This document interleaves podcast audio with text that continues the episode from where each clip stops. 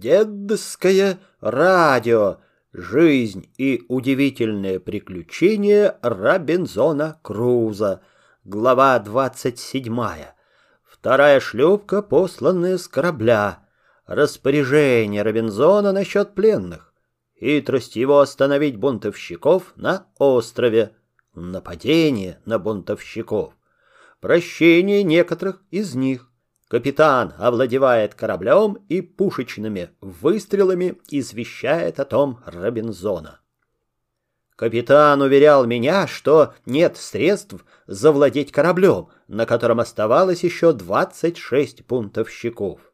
«Они, — говорил он, — будут защищаться отчаянно. Им очень хорошо известно, что по прибытии в Англию или в какую-нибудь английскую колонию они будут непременно повешены. «Надобно употребить какую-нибудь хитрость, чтобы овладеть кораблем», — сказал я, «и воспрепятствовать тому, чтобы весь экипаж не высадился на остров и не уничтожил бы нас всех. По моему мнению, прежде всего нужно затопить лодку, чтобы наши пленные не могли возвратиться на ней к кораблю, если бы им удалось как-нибудь ускользнуть из наших рук».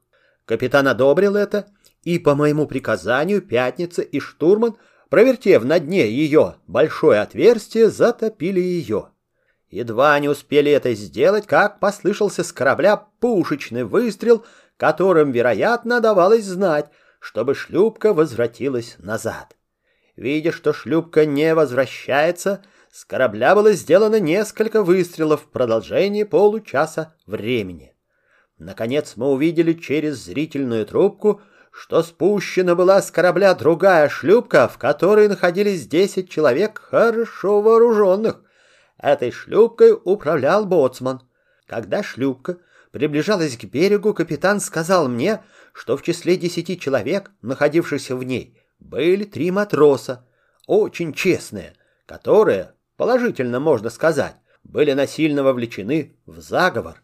Что же касается до боцмана и до прочих, прибавил он, — то они все непримиримые враги мои, злодеи в высочайшей степени, и что нам будет невозможно сопротивляться им. «Прекрасно», — сказал я, стараясь уничтожить опасения капитана. «Мы постараемся этих трех матросов привлечь на нашу сторону, а с остальными справимся с помощью Божией, и от нас будет зависеть их жизнь или смерть». Надобно заметить, что при первом еще появлении на море второй шлюпки мною были сделаны распоряжения относительно взятых нами в плен. Два подозрительнейших бунтовщика были отведены пятницею в грот, из которого не могли найти дороги через лес, хотя бы и освободились от веревок, которыми были связаны у них руки и ноги. Другие двое, менее подозрительные, были помещены в моем жилище. Что же касается до двух остальных, то я взял их к себе в услужение по рекомендации капитана и после их клятвы оставаться мне верными до смерти. Теперь нас было семь человек, хорошо вооруженных, и я надеялся, что победа будет на нашей стороне, рассчитывая еще на трех, приехавших в шлюпке, в верности которых капитан не сомневался. Подъехав к берегу, бунтовщики — вышли из шлюпки и потом вытащили ее на песок. Прежде всего они обратили внимание на прежнюю, затопленную шлюпку и находились в большом удивлении. Несколько минут спустя они начали кричать, чтобы подать знак своим товарищам, которых кликали по именам. На их крики не было никакого ответа. Тогда они стали в кружок и сделали залп из всех оружий, которые были при них. Но и этот залп был напрасным трудом. Не получив никакого ответа на выстрелы, бунтовщики были в большом недоумении и хотели возвратиться на корабль, чтобы рассказать там, что шлюпка затоплена, а товарищи их, должно быть, убиты. С этой целью они двинули шлюпку в море, и все сели в нее, но, отплыв несколько сажен, опять привалили к берегу, чтобы продолжать свои поиски. В шлюпке оставлены были три матроса, которые, отъехав на несколько сажень от берега, спустили якорь. Остальные бунтовщики взошли на высокий холм, чтобы осмотреть местность острова.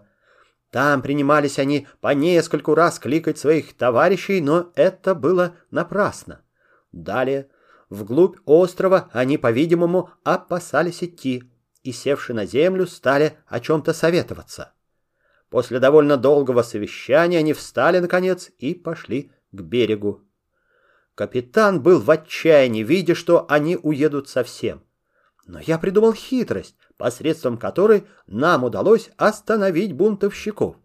Я приказал штурману и Пятнице обойти залив, находившийся близ моего жилища, и идти в ту сторону, где я спас жизнь моему Пятнице. Они должны были на всяком холме, который им попадется на пути, громко кричать, как будто бы они были товарищи приехавших и стараться заманить бунтовщиков в глубину острова. Бунтовщики сели уже в шлюпку и готовы были плыть, как вдруг услыхали в лесу крик. Тогда они вышли на берег и отправились в ту сторону, откуда послышался этот крик. Пройдя несколько сажен, они подошли к заливу, который был довольно глубок и далеко вдавался в землю. Тогда они велели подъехать к ним своей шлюпке, чтобы перевести их на другую сторону залива. Я это предвидел и желал этого, Переехав на другую сторону, они оставили шлюпку на якоре и при ней двух матросов, а сами пошли в лес. Мне только и нужно этого было. Оставив штурмана и пятницу продолжать порученное им дело, я взял с собой всех оставшихся при мне товарищей и сделал быстрый обход на другую сторону залива. Мы подошли довольно близко к шлюпке, в которой находился только один матрос, а другой спал на берегу. Капитан стремительно бросился на спящего и прикладом ружья убил его. Потом, обратясь к другому, находившемуся в лодке, приказал ему сдаться. Матрос беспрекословно исполнил приказание капитана. Это был один из тех троих, в благонамеренности которых капитан не сомневался. Он с радостью присоединился к нам и служил нам верно. В это время Пятница и штурман делали свое дело как нельзя лучше. Они на каждом холме кричали и отвечали на крики матросов, и таким образом заманили неприятелей в самую чащу леса, откуда они никак не могли выбраться ближе сумерек. Наконец, Пятница и штурман возвратились ко мне, чрезвычайно усталые. Впрочем, они успели довольно отдохнуть до того времени, в которое я предполагал сделать атаку. Было уже очень темно, когда бунтовщики пришли из лесу на берег. Нельзя выразить того изумления, в котором находились мятежники, видя, что шлюпка их по случаю отлива лежит на песке и нет двух матросов, оставленных при ней. Они думали, что находятся на очарованном острове, ходили без всякой цели то туда, то сюда, как обезумленные, и ломали свои руки. Все мои сотоварищи изъявили желание тотчас же напасть на них, но я хотел их взять более выгодным манером так, чтобы сохранить жизнь большей части из них и не потерять ни одного из своих. В это время самый главный бунтовщик, боцман, в сопровождении двух матросов пошел в ту сторону, где находился в засаде капитан, который, допустив к себе на несколько шагов своего непримиримого врага, выстрелил и убил его. Один из матросов был сильно ранен в живот и через несколько минут умер, а другой спасся бегством. Вслед за этим выстрелом я быстро подошел к оставшимся бунтовщикам со всей своей армией, состоявшей из восьми человек. Ночь была темная, и им невозможно было узнать, в каком числе находились мы. Я приказал тому матросу, которого мы взяли в плен из шлюпки, чтобы он назвал поименно всех оставшихся бунтовщиков и узнал бы, хотят ли они сдаться или лишиться жизни. Они согласились беспрекословно сдаться, чего и нужно было ожидать. Капитан обещал всем прощение, кроме Аткинса. Все они, казалось, раскаялись и с покорностью просили пощадить их жизнь. Он отвечал им, что они не его пленники, но губернатора острова, от которого зависит все. Он может пощадить вас, умертвить или отослать в Англию и предать вас в руки правосудию. Что же касается до Аткинса, то я имею от губернатора особое предписание и советую ему готовиться к смерти, потому что ему назначена виселица». Аткинс, упав на колени, с покорностью просил исходатайствовать ему прощения от губернатора, а прочие умоляли, чтобы их не отсылали в Англию. Чтобы привести в большое заблуждение заговорщиков, я отошел от них в сторону и велел позвать к себе капитана. Находившийся недалеко от меня штурман громко закричал. «Капитан, господин губернатор желает говорить с вами!» «Скажи его сиятельству», — отвечал капитан, — «что я сейчас отправлюсь к нему». Когда пришел ко мне капитан, я стал с ним советоваться о том, как завладеть кораблем. По общему нашему согласию мы положили взять Аткинса с двумя наиболее преступными матросами и разделить пленных на две части, из которых одну поместить в грот, а другую в моем загородном доме. Все это и было так сделано. Теперь участь пленных зависела от того, как они будут себя вести. Капитан желая узнать их мысли, говорил им об их худом поступке против него и той несчастной участи, в которую они впали, и, наконец, о том, что губернатор острова может отослать их в Англию, где их непременно повесят. «Впрочем», — прибавил он, — «если вы дадите мне честное слово, что останетесь мне верными и поможете овладеть кораблем, то губернатор формально спросит вам полное прощение». Они упали на колени и клялись ему, что будут верны ему до последней капли крови и считает его отцом своим, спавшим их жизнь. «Ну хорошо, я доложу об этом губернатору», — отвечал им капитан, и пошел ко мне. Чтобы показать им, что с ними не шутят, я отослал к ним опять капитана со следующим приказанием. Губернатор избирает из них пять человек для исполнения намерений капитана — Прочие пять человек остаются атаманами и при малейшей измене своих товарищей будут повешены на берегу морском, а поступки их сообщено будет английскому правительству. Когда капитан передал это приказание заговорщикам, то они с величайшей радостью обещались повиноваться ему.